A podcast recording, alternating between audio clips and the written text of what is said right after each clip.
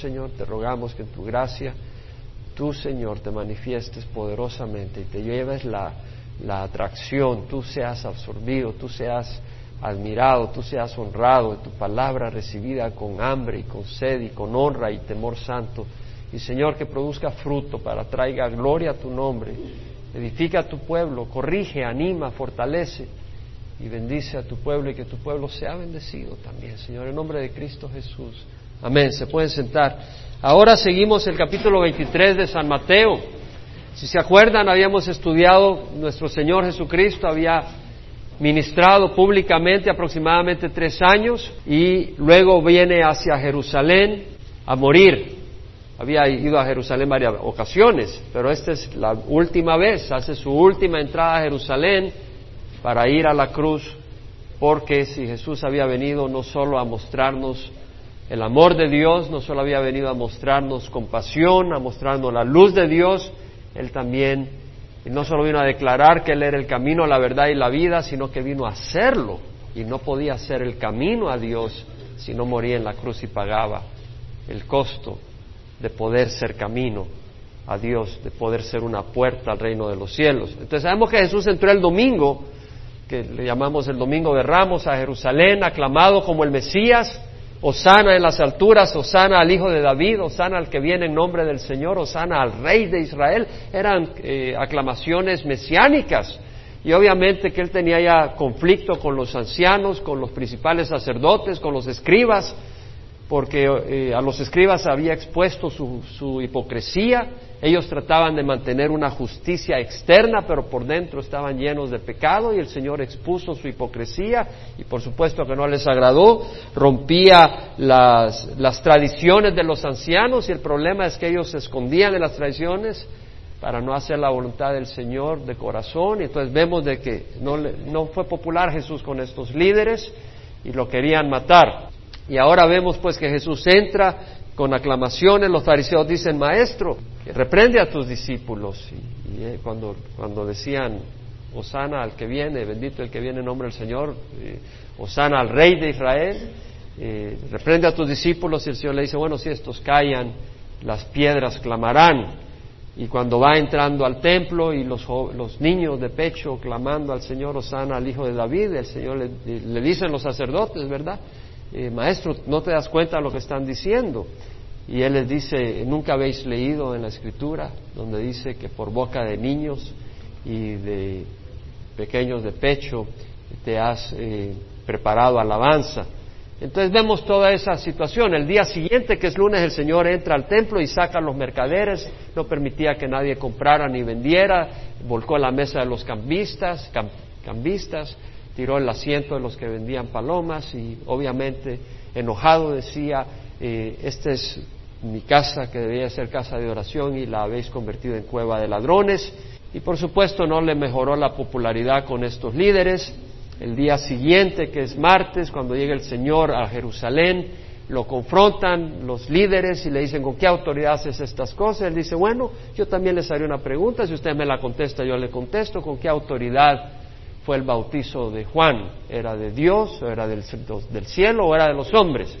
Dice, bueno, si decimos que es del cielo, dirán porque no le creíste, si decimos que es de los hombres, nos tirarán piedras porque creían de que Juan Bautista era un profeta. Entonces vemos toda esa, todo ese antagonismo, toda esa lucha entre el Señor y sus enemigos, los líderes, los ancianos, los principales sacerdotes.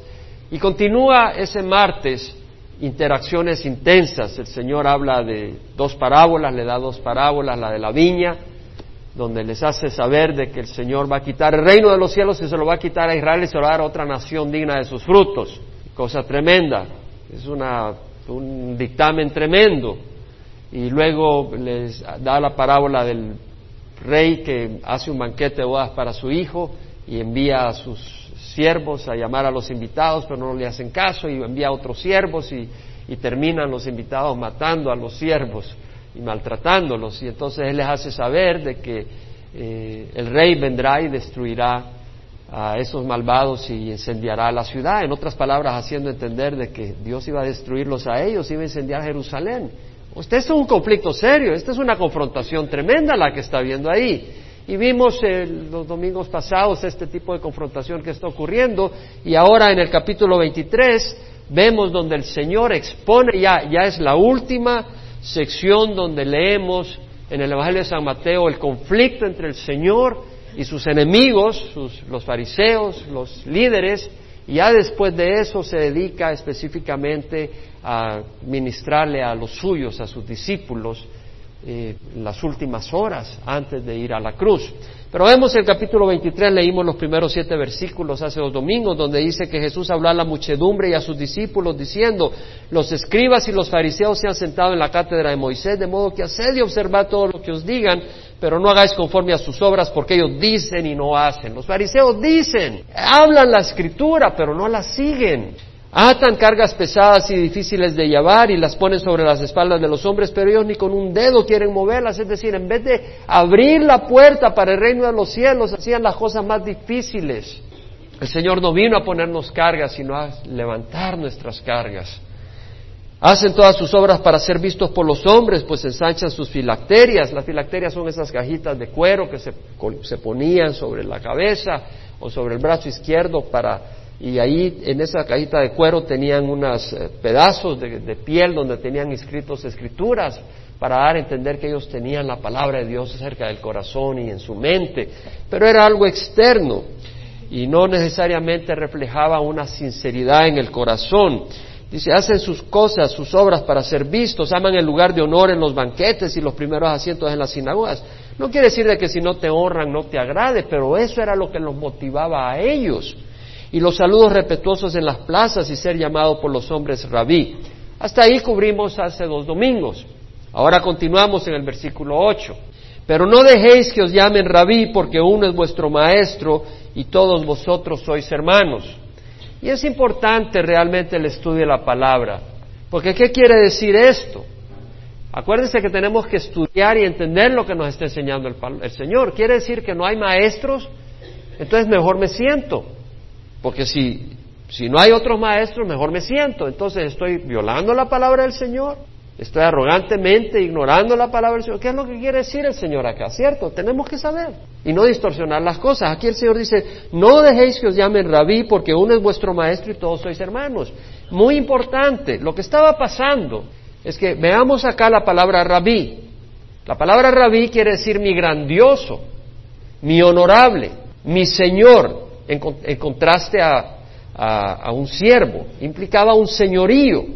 Era un título de honor y respeto con que los judíos llamaban a sus maestros. La palabra mi señor en el francés es monseñor, de ahí viene la palabra en la iglesia católica monseñor. El Señor dice, no llames a nadie monseñor, y ahí viene la iglesia católica que pone monseñores. Estamos mal. El título de rabí es como decir una cabeza espiritual, un experto que tiene conocimiento mental y práctico sobre la disciplina religiosa. Por ejemplo, hagamos de caso en artes marciales. En el arte marcial tienes el maestro de kung fu. Ese maestro, el estudiante vive con el maestro. Eh, está ahí todo el tiempo aprendiendo y obedece porque tiene una autoridad no solo de capaz de enseñar, sino una autoridad sobre esa persona. No sé, hace muchos años existía un, había una película de kung fu. Eh, eh, Karate Kid, creo que se llamaba. Y, ves que el, estudiante está ahí todo el tiempo con el maestro y hay una gran autoridad sobre él. Ese era el significado de rabí. En otras palabras, un rabí conocía las escrituras y tenía una autoridad. Él era un maestro. Y, entonces vemos acá, dice, dice, es alguien que además de enseñar, es cabeza de una persona. Entonces dice acá, bueno, no dejéis que os llame rabí porque uno es vuestro maestro. Y la palabra maestro que usa acá es catejetes, que quiere decir un guía con autoridad sobre una persona. No solo alguien que enseña, sino que tiene una autoridad especial sobre una persona. De hecho, algunas traducciones en inglés no llaman maestro, sino ponen master, que quiere decir señor. Por ejemplo, la New International Version dice, You are not to be called rabbi, for you have only one master. No usan maestro, sino master. Lo mismo la, la King James Version. Be ye not called rabbi, for one is your master, Christ, and all you are brothers. En otras palabras, no usa la palabra maestro, sino master, en el sentido de señorío. Y eso es lo que la palabra categetes quiere decir. Entonces, ¿qué quiere decir acá el Señor? El Señor lo que está diciendo, y vamos a entenderlo con otras escrituras, no con mi manera de pensar, porque entonces con qué balanceo esto. Tenemos que balancear escritura con escritura. Lo que el Señor está diciendo acá es de que la búsqueda de los siervos no es títulos, sino el servicio. Y todos somos hermanos, todos somos hermanos. Tenemos un Padre que es el Señor. Pero no quiere decir que no hayan maestros y que no hayan pastores, pero que hay un gran pastor y que hay una fuente del cual los maestros buscamos su enseñanza para transmitirla. De manera que no estamos enseñando nuestras enseñanzas, sino la enseñanza del maestro. Si me explico, somos canales de la enseñanza del maestro. Y es ahí donde viene la autoridad. En 1 Corintios 11.3, Pablo dice, quiero que sepáis que la cabeza de todo hombre es Cristo. Quiere decir, si la cabeza de todo hombre es Cristo, todos estamos igual. Somos hermanos. Nuestra cabeza es Cristo. Pero en Primera de Pedro, vaya a Primera de Pedro 5, versículo 1 dice, por tanto a los ancianos, entre vosotros exhorto yo, anciano como ellos. Pedro está hablando aquí de un anciano no solo en el sentido de edad, sino de madurez espiritual. Y dice, a los ancianos entre vosotros exhorto yo, anciano como ellos, y testigo de los padecimientos de Cristo y también participante de la gloria que ha de ser revelado. Pastoread el rebaño de Dios entre vosotros. Pastoread, la palabra ahí es poimaíno. Y esa palabra quiere decir alimentar, pero también velar, cuidar. o sea, un pastor tiene que no solo alimentar la palabra al rebaño, tiene que estar pendiente como alguien que cuida a las ovejas. Entonces, pastorear el rebaño de Dios, velando por él, cuidando por él. Entonces, estos hermanos son ancianos, no necesariamente en edad, pero en sentido de madurez espiritual, que están preocupados, cuidando por el rebaño. Aunque son hermanos, somos hermanos, pero por decirse un hermano eh, que está cuidando, que está preocupado y tiene una responsabilidad.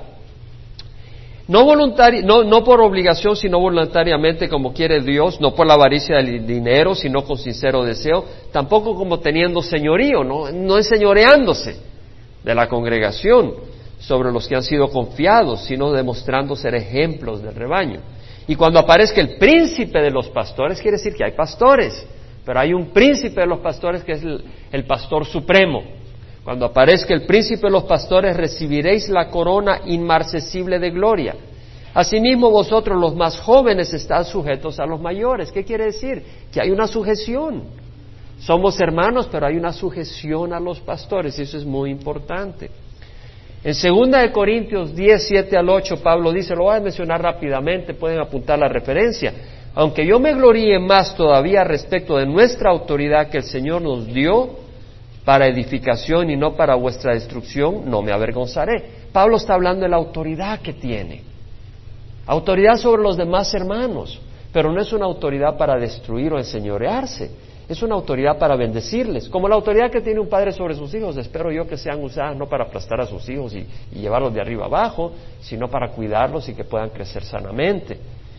En 1 Timoteo 3, 1 al 7, Dios ha establecido pastores. Cuando dice el príncipe de los pastores, hay pastores. Primero, y ya vemos que la función del pastor es alimentar, pero también velar por el rebaño, cuidar por el rebaño. Primero Timoteo 3.1.7, Pablo dice, palabra fiel es esta, si alguno aspira al cargo de obispo, ¿sabe cómo se dice en el griego obispo? Episcopos. Episcopo. La palabra episcopo, epi quiere decir sobre, iscopo quiere decir mirar. De ahí viene telescopio, microscopio. Entonces, estar cuidando, como un pastor cuida a sus ovejas. Entonces, está hablando de autoridad, está hablando de supervisión, está hablando de responsabilidad, pero y dice, si alguno aspira al cargo de obispo, buena obra desea hacer, es decir, es bueno aspirar a ciertas posiciones, pero no por la posición, sino por la oportunidad de servicio, que hay una diferencia. Hay una diferencia en aspirar a una posición por la posición a aspirar a una posición por el servicio. Cuando tú aspiras a una posición por el servicio, sabes en lo que te estás metiendo y lo haces por amor al Señor. Cuando lo haces por la posición, se va a ver tarde o temprano el resultado y el fruto. Cuando vienen los lobos, ¿sales huyendo o no eres fiel? porque hay un precio que pagar. Pero entonces vemos acá, un obispo debe ser pues irreprochable, marido de una mujer, sobrio, prudente, de conducta decorosa, y, no vamos a entrar en todo el detalle, pero en versículo 4 dice que gobierne bien su casa, teniendo a sus hijos sujetos con toda dignidad, pues si un hombre no sabe cómo gobernar su propia casa, cómo puede cuidar de la iglesia de Dios, no un recién convertido. Entonces vemos acá que Pablo da la directiva de una persona que va a, cuidar, pero Dios da maestros a la iglesia de hecho, en Efesios 4, 11 al 12 dice que dio a algunos el ser apóstoles, a otros profetas, a otros evangelistas, a otros pastores, maestros, para capacitar a los santos para la obra del ministerio, para la edificación del cuerpo de Cristo. Lo dice en Efesios 4, 11 al 12, que Dios ha dado a algunos ser pastores maestros. Lo dice claramente. En Primera de Corintios 12, 29, Pablo hablando de los dones y de los, de los oficios y los ministerios dice, ¿acaso son todos apóstoles? No. ¿Acaso son todos profetas? No. ¿Acaso son todos maestros? O sea que hay algunos que son maestros. ¿Acaso son todos obradores de milagros? En Hebreos 5.12 Pablo dice, aunque ya debiera ser, no dice Pablo, puede ser que sea otro el autor de Hebreos.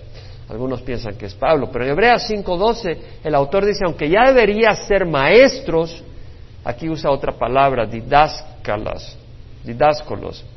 Aunque ya debería ser maestros, otra vez tenéis necesidad de que alguien os enseñe los principios elementales. Está diciendo, ya ustedes tienen tiempo de estar acá aprendiendo, ya deberían de poder enseñar a otros. Entonces usa la palabra maestro. En Primera de Corintios 4:15 Pablo dice, aunque tengáis innumerables maestros en Cristo, sin embargo no tenéis muchos padres, pues en Cristo Jesús yo os engendré por medio del Evangelio.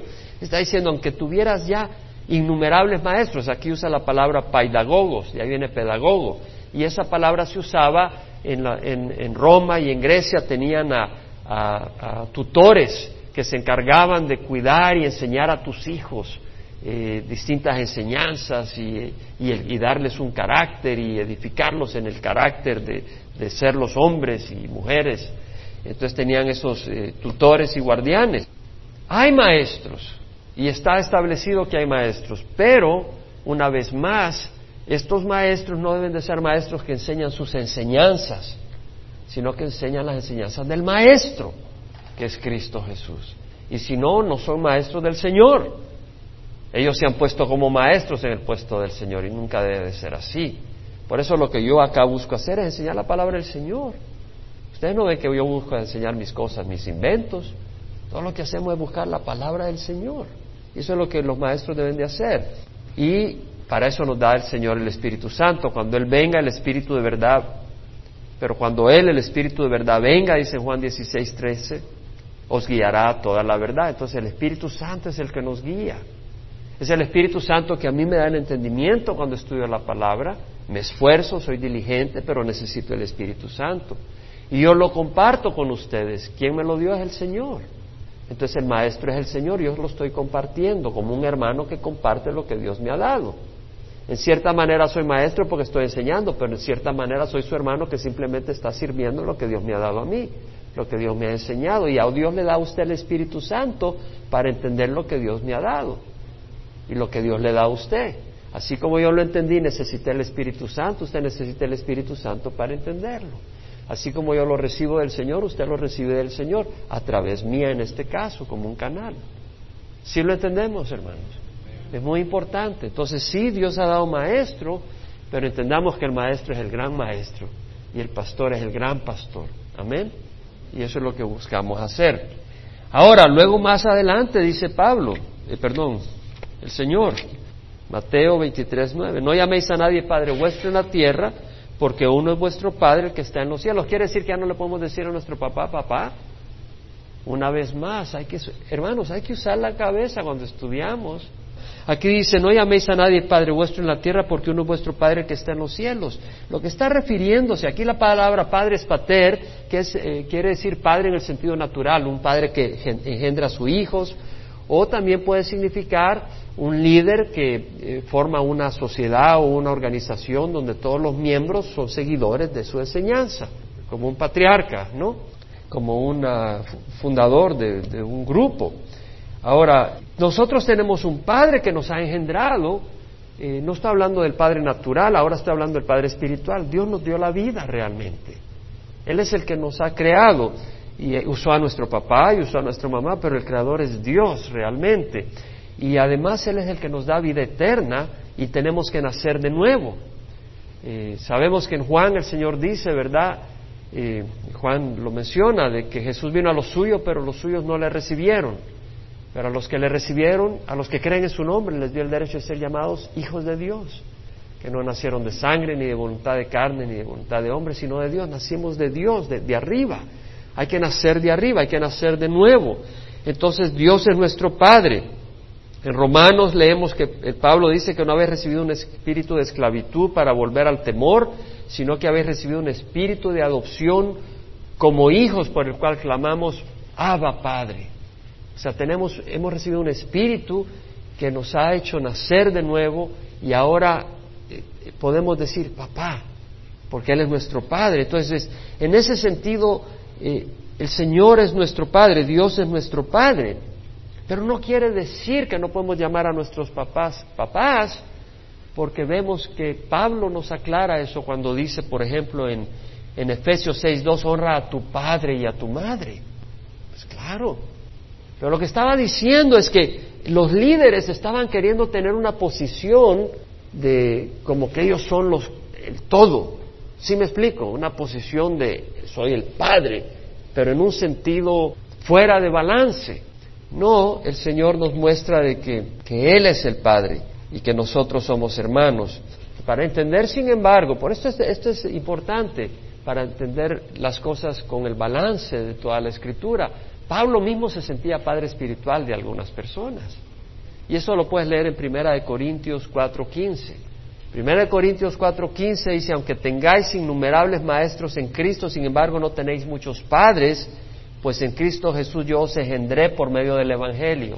Entonces Pablo, Pablo, en cierta manera, era como un padre espiritual para muchas personas, porque él por el Evangelio, que había traído el Evangelio y el cuidado que tenía como un pastor, como un padre, veía a, a las personas que recibían al Señor como sus hijos espirituales.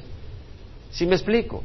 Y por eso lo dice, aunque tengáis muchos maestros, no tenéis muchos padres, pues en Cristo yo os engendré por medio del Evangelio, aunque realmente, si vamos más, si vamos más adelante, quien nos engendra es Dios, porque son nacidos de Dios. Pero Pablo fue como el instrumento y se siente como un padre en cierta manera. Pablo usó el término de hijo en sentido espiritual muchas veces. En la segunda carta de Timoteo 1.2 dice a Timoteo, amado hijo. Le llama hijo y no era un hijo natural. Gracia, misericordia y paz de Dios Padre.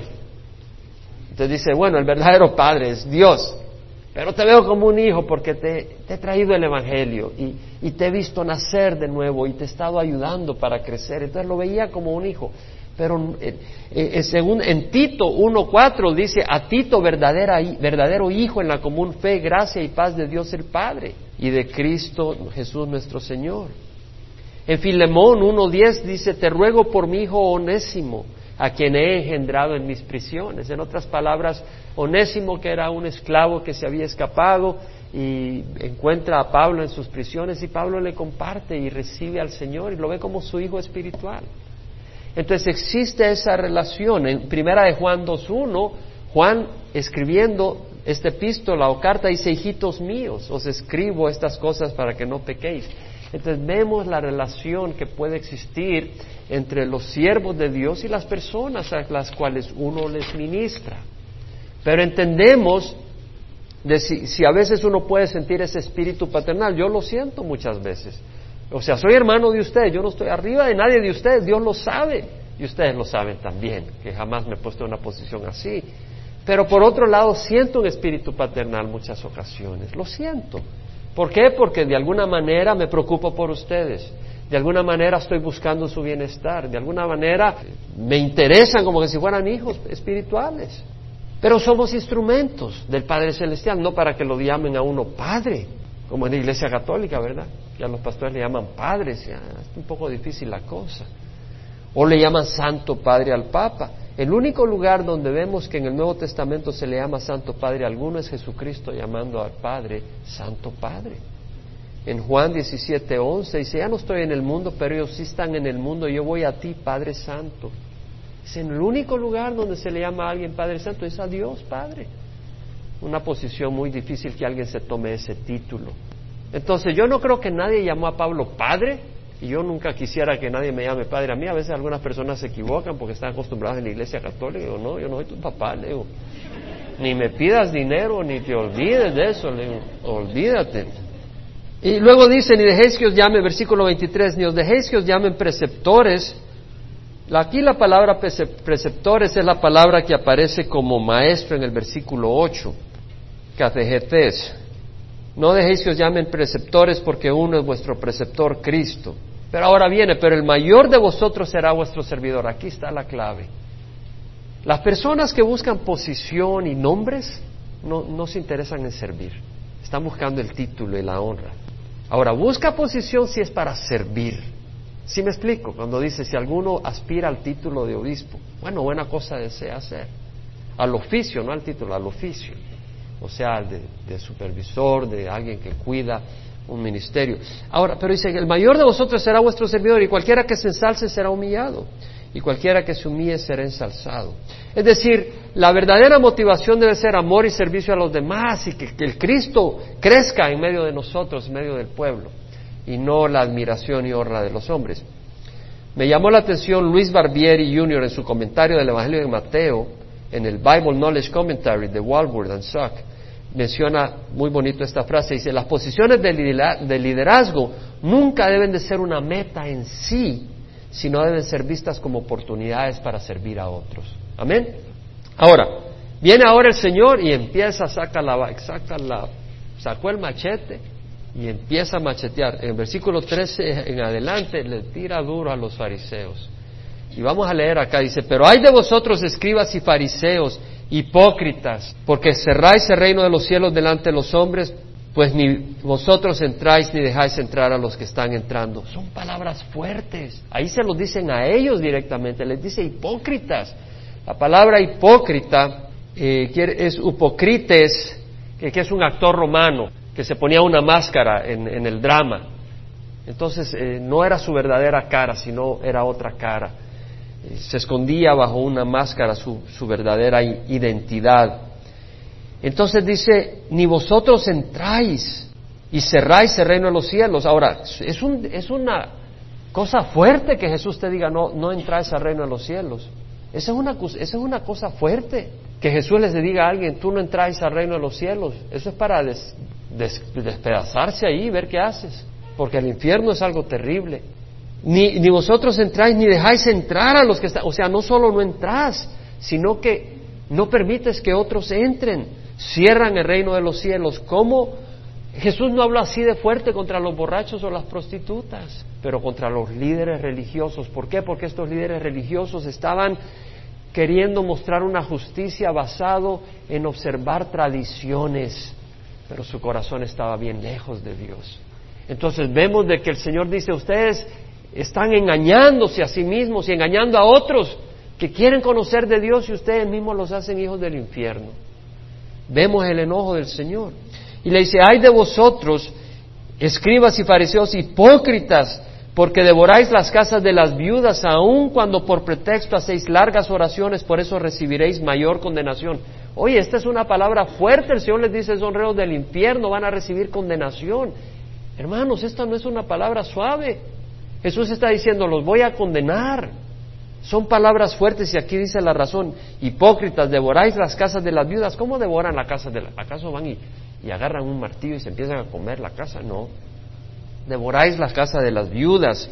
Cuando por pretexto hacéis largas oraciones. La palabra pretexto o pretensión quiere decir comportar, comportar. Una pretensión es cuando te comportas o haces algo o dices algo de cierta manera que no es genuina, pero que tiene un propósito escondido. Estás pretendiendo una cosa cuando en la realidad es otra.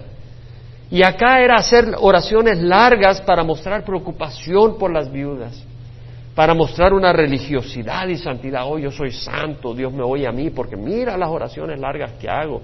Y a las viudas dicen, hombre, estos hombres son hombres santos, Dios me va a escuchar. Toma, y de su pobreza daban generosamente. Entonces ellos estaban aprovechándose de las viudas necesitadas, ellos se sentían muy religiosos y, oraban, ¿verdad? Y hermanos siervos, cuando alguien viene y, y, pide a nosotros que oremos, no tienes que hacer la gran oración para que diga, bueno, hoy sí ya van a creer que oré. No, vengo con dolor de muela, Señor, sánale la muela, Dios te bendiga, hija. Ya. No tienes que hacer la gran oración. No, pero es que yo soy maestro de escuela dominical o pastor. Pues con mayor razón, no trates de pretender. Es la sangre de Jesús. No, entonces a veces se nos va la onda y, hermano, pido oración, ok, para que sienta que estoy orando, me aviento una oración de media hora. Y a ver, hermano, oré por usted. Hipócrita, dice el Señor. Simplemente dile, Dios te sane y ya. Dice, recibiré mayor condenación. Hay personas que usan el ministerio para, por dinero, no por amor a Dios y a las ovejas. Hay muchos que se meten en el ministerio por dinero, y se puede dar cuenta porque cuando entraron no tenían ni cinco y cuando salen, salen en su Cadillac. Hay de vosotros, escribas y fariseos, hipócritas, porque recorréis el mar y la tierra para ser un prosélito, un seguidor. Y cuando llega a serlo, lo hacéis hijo del infierno dos veces más que vosotros. Es decir, había un celo religioso. Iba por todo, ¿verdad? Hermanos, vamos a ir a traer, vamos a ir por toda la ciudad de Onas y Santana y Fullerton para, para que vengan al Señor. Pero tal vez, ¿cómo está lo que estás enseñando? ¿Cómo está tu vivencia?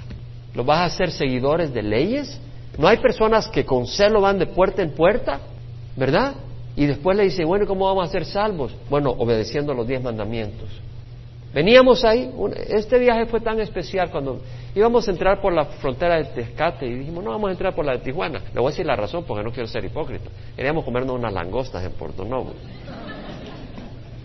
Se ríe Nelson porque no puedo echarme para atrás, porque él sabe, tenemos que echar unas langostitas. Aunque nos dijeron allá los espirituales, váyanse por Tecate para que su tiempo sea más productivo, le digo a Nelson, no, pero también la convivencia, hermano, vamos a comer una... Eran las 10 de la mañana y comiendo langosta. Estaba el estómago tan pesado yo que no podía dormir esa noche. Pero en fin, eh, nos fuimos por, la, por... Y al entrar por Tijuana, ¿cómo se nos quebró el corazón?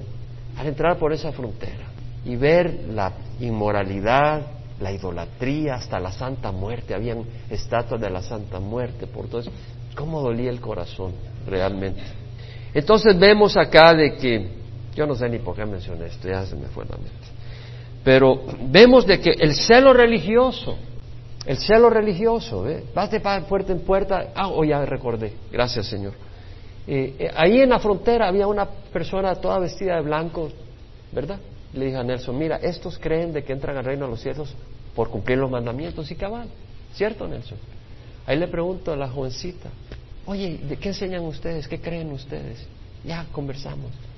¿Y, qué y para entrar al reino de los cielos? Oh, se requieren muchas cosas, me dice. Tenemos muchas, muchas cosas que hacer y, y, cumplir los diez mandamientos. Y le digo, oye, ¿y tú conoces a alguien que ha cumplido los diez mandamientos? Le digo. Y pues, que va a conocer a nadie que haya cumplido los diez mandamientos. Pero ahí van, con ese celo. ¿verdad? Entonces el celo religioso no te hace aceptado a Dios necesariamente. Y acá los fariseos tenían un gran celo religioso, pero para, que la, para crecer su ministerio. Oye, este fulano, mira cuántos convertos hay, cuántos ha convertido, cuántos prosélitos. Oh, este sí, mira, este es alto en el reino de los cielos, mira qué gran hombre de Dios. No, los está haciendo hijos del infierno. Hay de vosotros guías ciegos que decís no es nada el que alguno jure por el templo, pero el que jura por el oro del templo contrae obligación. Decía, bueno, si tú bueno, Dios había dicho que si juras hay que cumplir el juramento en el Antiguo Testamento. Entonces dijeron, bueno, si juras por el templo, no te preocupes, pero si juras por el oro del templo, ahí sí vale el juramento. Ya vemos dónde tenían los ojos, en el oro del templo. Insensatos y ciegos, porque ¿qué es más importante, el oro o el templo que santificó el oro? Es decir, el oro no era santo por ser oro, porque fuera del templo no tenían valor espiritual, pero en el templo era santo el oro del templo porque estaba en el templo de Dios. Era el templo el que santificaba ese oro. Insensatos. Y decís, no es nada que alguno jure por el altar, pero el que jura por la ofrenda que está sobre él contrae obligación. Ciegos, ¿qué es más importante, la ofrenda o el altar que santifica la ofrenda? O sea, decían, bueno, si tú juras por el altar no vale, pero si juras por la ofrenda, ahí sí. Pero es una necedad porque tú podías sacrificar un buey en donde quisieras y, no valía para Dios. Tenía que ser en Jerusalén y tenía que ser en el templo y en el altar del templo. Entonces era el altar que hacía que esa ofrenda fuera aceptable. Entonces dice lo que santifica la ofrenda es el altar. Por, por, tanto, el que jura por el altar jura por él y por todo lo que está sobre él, y el que jura por el templo jura por él y por lo que en él habita, y el que jura por el cielo jura por el trono de Dios y por el que está sentado en él. Entonces vemos acá de que ellos estaban usando la misma ley para hallar una manera de no cumplirla. La misma ley de la que ellos decían que eran grandes cumplidores de la ley. Porque estaban usando la misma ley, estaban usando maneras y tecnicismos para que tú dijeras, bueno, juro por el templo y aparentaras que estabas haciendo un juramento serio, pero como no decías por el oro del templo, te podías escapar. Y así estabas engañando a la gente porque te podías escapar. Y dije, bueno, pero no juré por el oro del templo. Entonces, ¿qué? Pura hipocresía. O decía, bueno, juro por el altar. Bueno, pues si no jurabas por el sacrificio del altar, supuestamente no era válido, entonces ¿para qué jurar? Dabas la apariencia que estabas comprometiéndote, pero realmente no estabas comprometiéndote. Pura falsedad. Entonces vemos que ellos mismos estaban usando sus trucos para violar la misma ley que decían honrar. Ahora, somos ciegos e insensatos en estos tecnicismos. Ahora, cuidémonos nosotros, porque vemos de que hay ese tipo de engaño dentro de la iglesia. ¿Qué quiero decir? Por ejemplo, en algunos lugares se adora en una catedral o un templo lujoso y supuestamente ahí sí fueron a la iglesia, ¿no? O fuimos a, nosotros nos reunimos en una catedral. O, o usted se reúne en una escuela. una escuela. Y fuiste a la iglesia en una escuela. Home of the matadores. No way, José. ¿Verdad? Aquí ha habido personas que han venido, se han sentado y voltean a ver. Y a los cinco minutos salen hechos un cohete. ¿Y aquí dónde estoy? Porque están juzgando por el edificio. Es cierto. Se requiere fe estar acá en esta congregación, aquí, una cafetería de una escuela. Wow, esto, y esta es iglesia. Pero hermanos, lo que hace santo el lugar no es el edificio, porque Dios no habita en templos hechos por manos de hombre, dijo Pablo en Atenas, sino el corazón del hombre. Porque dice el Señor que habita en lo alto y sublime y en el contrito y humilde de espíritu. Es ahí donde habita el Señor. Y Él dice que eh, no sabéis que vuestro cuerpo es templo del Espíritu Santo que esté en vosotros, el cual tenéis de Dios y que no sois vuestros, por, por precio habéis sido comprado, por tanto glorificad a Dios en vuestro cuerpo y vuestro espíritu, los cuales son de Dios. Entonces la iglesia es el cuerpo de creyentes y la cabeza es Jesucristo, ahí está el Señor. Entonces cuando Jesús iba llegando a Galilea y pasó por Samaria y tuvo el encuentro con la samaritana, la mujer samaritana dice, Señor, ustedes dicen que en Jerusalén es donde se debe adorar y nosotros decimos que en este monte. Y Jesús le dijo, mujer, créeme que la hora viene cuando no adoraréis ni aquí ni en Jerusalén, adoraréis al Padre. Ustedes adoran lo que no conocen, nosotros adoramos lo que conocemos, porque la salvación viene de los judíos, pero la hora viene y ahora es, le dijo, cuando los verdaderos adoradores adorarán al Padre en espíritu y verdad, porque de los tales el Padre se complace, porque Dios es espíritu y los que le adoren deben de adorarle en espíritu y verdad. Entonces no tiene que ver si es en Jerusalén, no tiene que ver si es en un templo o en una iglesia. Hermanos, esta congregación es tan válida como Calvary Chapel Costa Mesa o, otra Calvary Chapel que tiene un templo ya comprado y bonito, o como una catedral yo diría más válida porque aquí se comparte la palabra del Señor. Y si se comparte la palabra del Señor y el corazón es contrito buscando a Dios, ahí el Señor se va a manifestar. Pero las velas encendidas no necesariamente acercan a Dios. El incienso no va a hacer que Dios esté ahí. Y la túnica, mira cómo va vestido, está con camisa de blue ¿Dónde está la sotana? No, va a con sotana cuando. Olvídense.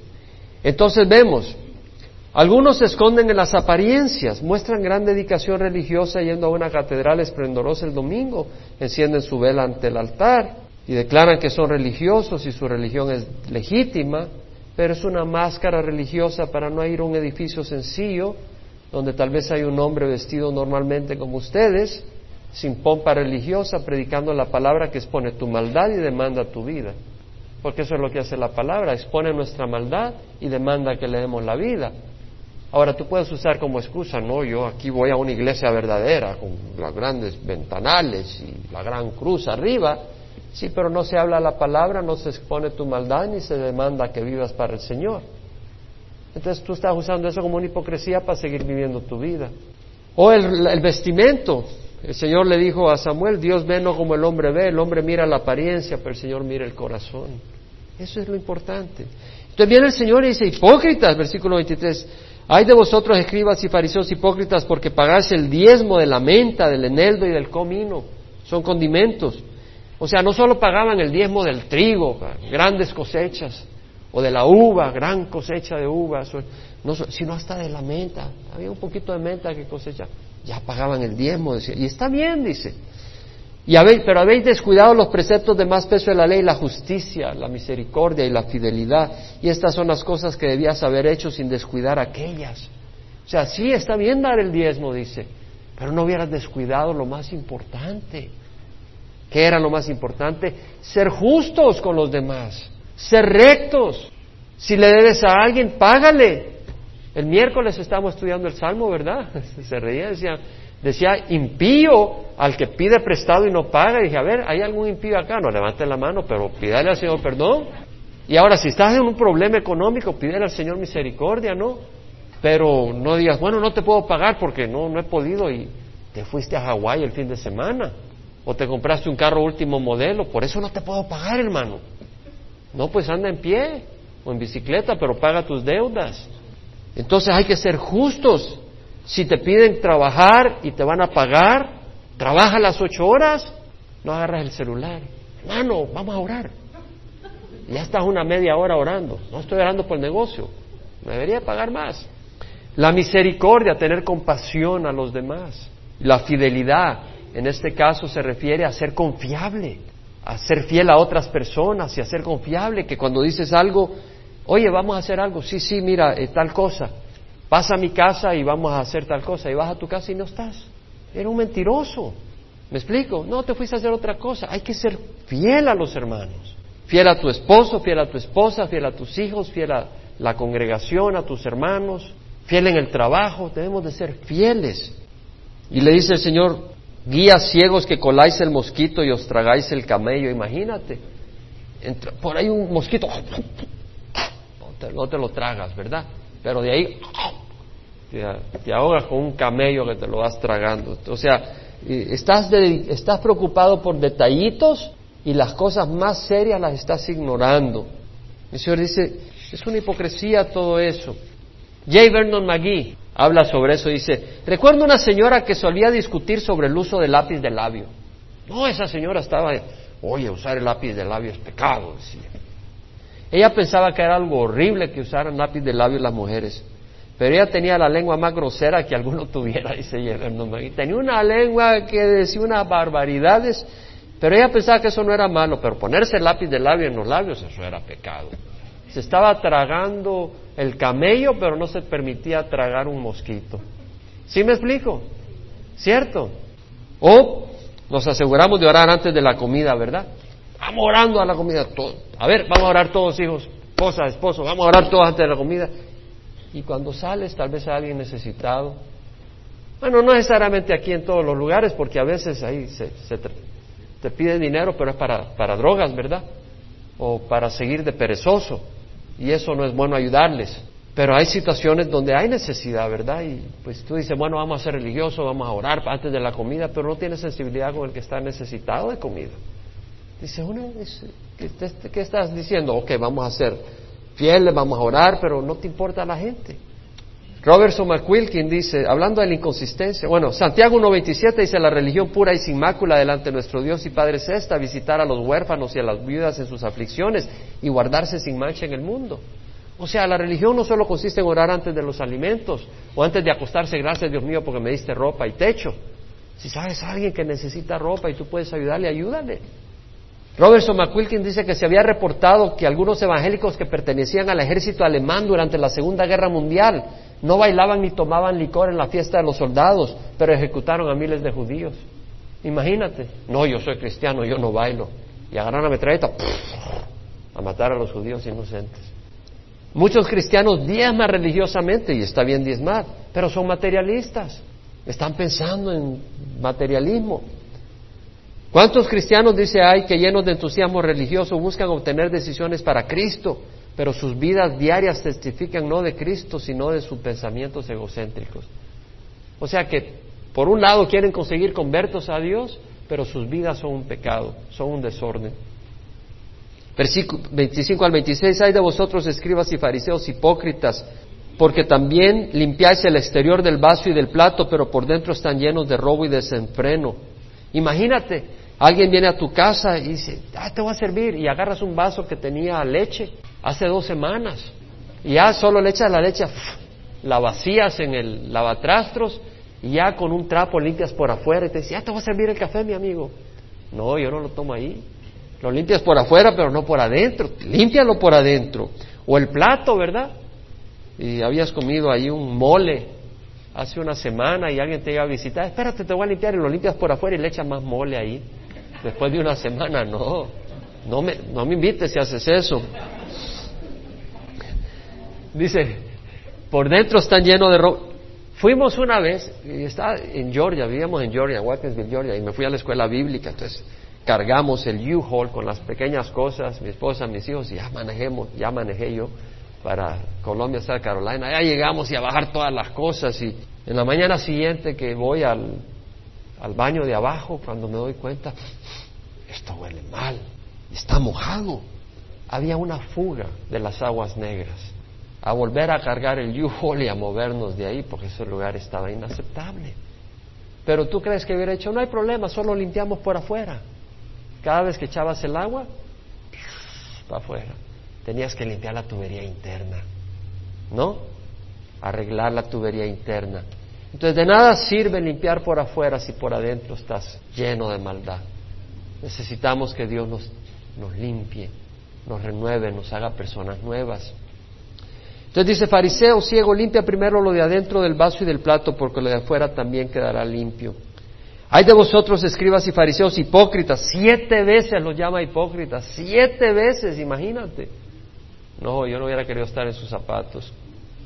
Hay de vosotros, escribas y fariseos hipócritas, porque sois semejantes a sepulcros blanqueados que por fuera lucen hermosos, pero por dentro están llenos de hueso, de muertos y de toda inmundicia. Blanqueaban los sepulcros para que cuando la gente lo viera ya no se apoyaran ahí, porque si no se convertían inmundos y no podían, se quedaban inmundos todo el día. Así también vosotros por fuera parecéis justos a los hombres, pero por dentro está lleno de hipocresía y de iniquidad. Bueno, es muy bonito hablar de todo esto, ¿verdad? Es muy interesante hablar de todo esto, pero te voy a decir algo. Cuando yo leo estas cosas, me examino. Porque si el Señor así piensa de los fariseos, yo no quiero ser fariseo. De hecho, hace dos domingos, cuando empecé a estudiar esto, leímos solo siete versículos y la mañana siguiente, lunes, lo primero que me empecé a levantar a hacer fue a decirle, Señor, yo no quiero ser fariseo. Y empecé a examinar mi corazón, y, pero antes de poder examinar mi corazón a tiempo, puse un poema y lo hice. Y se lo voy a leer con usted, se lo voy a leer a ustedes en un rato. Pero no un poema por decir, ay, voy a ser un poeta. Yo nunca escribo así por así, sino porque de veras salió de mi corazón. En cinco minutos hice el poema y sé que es del Señor. Y ya mañana voy a dedicar un buen tiempo al Señor para ver en qué áreas puedo ser yo fariseo sin darme cuenta. Porque si el Señor así piensa en los fariseos, yo no quiero ser fariseo. Ni tú tampoco, ¿verdad? No me empieces a fijar, a poner el dedo, porque eso es para todos nosotros, ¿cierto? Y yo de veras, yo mañana quiero tomar el tiempo. De hecho, cuando estaba leyendo ahora, digo, Señor, pero déjame arrodillarme un rato y pensar, examinarme. No tenía tiempo, tenía que preparar para acá. Pero necesito tiempo. Charles Spurgeon, dijo esto, es terriblemente fácil ser ministro del Evangelio y ser un vil hipócrita a la vez. Seguramente es preferible que dejara de predicar el Evangelio si dejara de vivirlo. De por sí mi tarea es difícil, dice, pero es imposible si al predicar una cosa vivo otra. Cosa seria, ¿verdad? Ya sea que prediquemos acá, seamos maestros de escuela dominical o en nuestros hogares, estemos dirigiendo a nuestros hijos o a nuestros esposos diciendo una cosa y viviendo otra. Oswald Chambers dijo, hipocresía profunda, sutil, interna, tremenda, la que vivió David un año entero, administrando justicia mientras todo tiempo era un sepulcro blanqueado. Por un año estuvo administrando justicia el rey David. había matado a Urias, lo había mandado a matar, había tratado de, encubrir el asesinato, había sido adúltero con la esposa de Urias y la terminó tomando como mujer y ahí sin haber confesado su pecado hacía justicia, juzgaba a unos, condenaba a otros en base a justicia cuando él mismo era digno de muerte. Era un fariseo. Oswald Chambers dice, la expresión de nuestros labios debe corresponder a nuestra comunión con Dios. Es fácil decir cosas buenas y verdaderas sin tomarse la molestia de vivir de acuerdo a ellas. Es fácil decir, wow, gloria al Señor, mira acá, mira allá. Pero vivirlas requiere muerte. El hablador cristiano es más probable de ser hipócrita que cualquier otro tipo de obrero. Nosotros conocemos la escritura y memorizamos la escritura, que es fácil de ser hipócrita, decir lo que sabemos y no hacerlo. Charles Swindoll, en un libro, el libro de ilustraciones y citas, menciona a Spyros Zodiates que dice, un hombre estuvo presente durante todo el servicio de la iglesia y luego de regreso a casa no dejaba de quejarse del sermón. Qué largo el sermón. Se quejó del tráfico. Y ya viste estos que no saben ni manejar. Y ya ves el calor que está haciendo. Qué calor, se quejó del calor. Y se quejó de que la mujer le sirvió tarde la comida. Ya esta mujer, ya no te das cuenta que vengo con hambre, mujer. Luego inclinó su rostro y lloró para darle gracias a Dios por los alimentos. Y su hijo estaba observando todo el tiempo.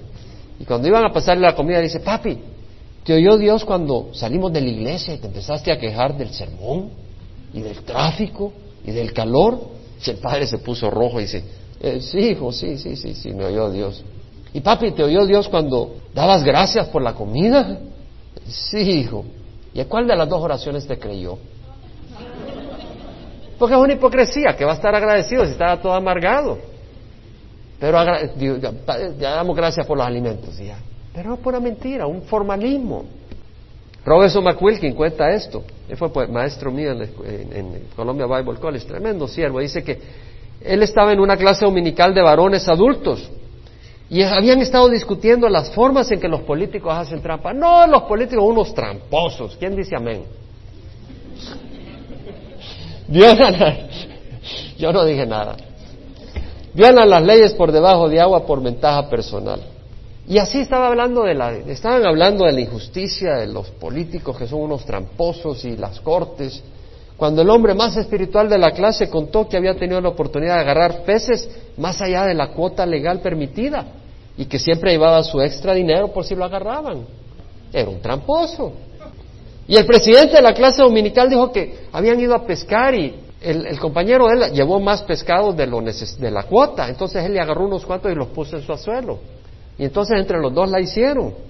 Entonces dice que él les preguntó, si un hombre miente por un pez, ¿mentirá por un millón de dólares? Y realmente no podemos acusar de ladrones y mentirosos a los políticos y nosotros. Por una cosita mentimos. Si por una cosita mentimos, no vamos a mentir por algo más grande.